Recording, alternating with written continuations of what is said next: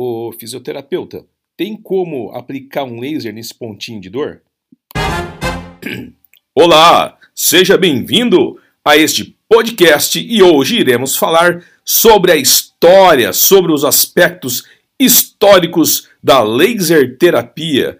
Primeiramente, a luz pode ser descrita como emissão eletromagnética e, como tal forma, tem algumas características particulares que a identificam plenamente. Ou seja, o laser é um tipo de luz, é uma emissão eletromagnética de um espectro na qual possui todas as características físicas, como reflexão, refração, absorção. Isso começou há um tempo atrás. Isso não é nada novo. A descoberta, os percalços históricos do laser, as brigas entre cientistas.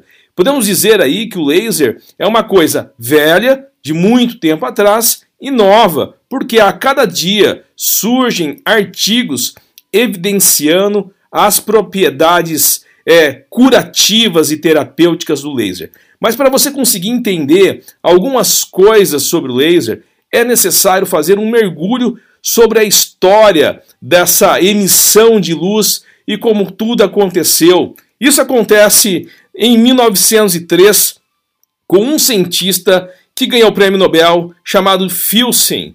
E ele tratou uma doença comum na área da fisioterapia, chamado de lupus vulgaris, e teve um sucesso.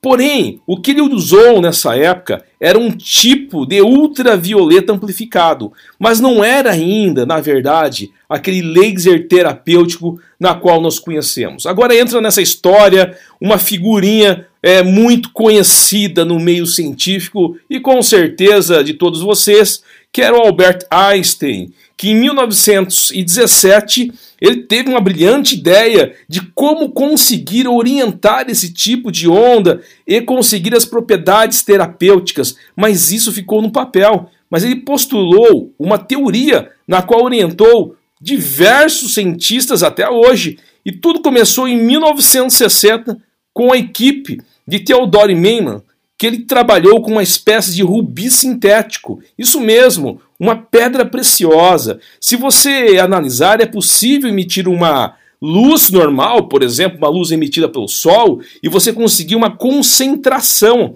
através dessa luz. E associou ainda essa luz passando por um tipo de gás, né? Que era um gás na qual é, eles conseguiam, podemos dizer, controlar essa emissão. Porém, isso aí foi marcado por algumas brigas entre cientistas americanos e Duberg, em 1962, ele também descobriu algo importantíssimo é, nessa viagem de descoberta, que o laser não somente tinha um poder curativo, mas também um poder destrutivo. É isso aí. Ele acabou descobrindo, Duberg em 62, que se o laser pegar na retina, causa sérias complicações e ele conseguiu descobrir nessa época as propriedades negativas do laser, como por exemplo a destruição da retina, é o que você tem nos seus olhos. Não obstante a isso, em 64, a equipe de Toners e Besson teve a brilhante ideia de conseguir jogar toda essa emissão dessa luz na passagem pela passagem de um gás então, o gás, o controle de um gás que era chamado hélio neônio, que por sinal a equipe de Tones e Beson ganhou o prêmio Nobel nessa época, o gás hélio neônio propiciou um controle terapêutico melhor né, nesse fluxo de emissão de luz.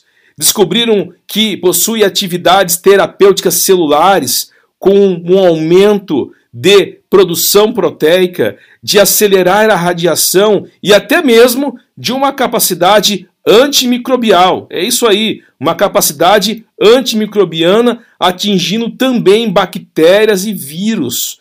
Então, o uso do laser hélio neônio já praticamente teve seu estudo, mas não muito bem delineado, em 64 né, que aí descobriram também que existe um comprimento de onda chamado de 632,8 nanômetros, que é o comprimento de onda relacionado com a emissão através do gás hélio-neônio.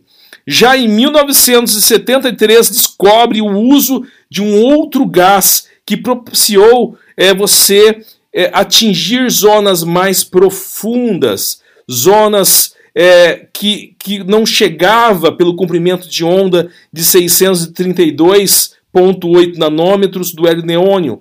E com isso também foi possível realizar a acupuntura com um laser, porque ela conseguia penetrar em tecidos é, superficiais e musculares também. Só que em 1990, a equipe de Shallow, que também ganhou o Nobel, nossa, quanto Nobel foi conseguido com esse caminho de descoberta de laser.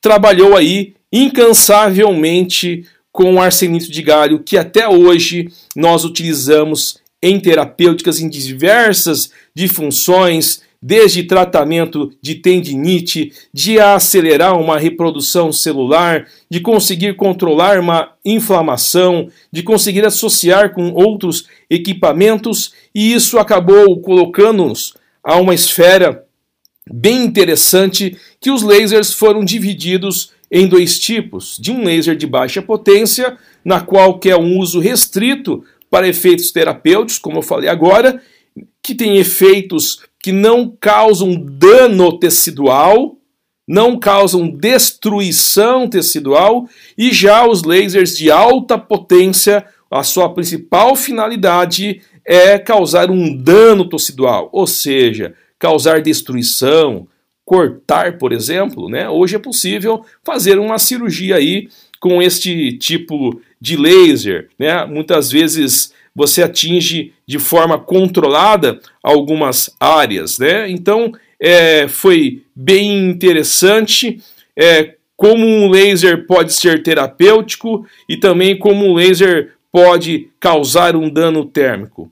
E nessa imprentada e nessa viagem sobre o laser, nós iremos falar para você como que nós, né, da área dos fotobiologistas, utilizamos aí o laser com relação à sua potência, ou seja, a sua densidade de potência, a sua forma de como você usa ele em watts, em centímetro quadrado. Então, tudo isso, todas essas linguagens específicas vêm dessa descoberta né, incansável desses cientistas que fazem parte da história da laser terapia. Gente, um grande abraço para vocês. Estaremos aí falando mais adiante sobre alguns efeitos importantes do laser e as aplicações clínicas. Até mais. Tchau, tchau.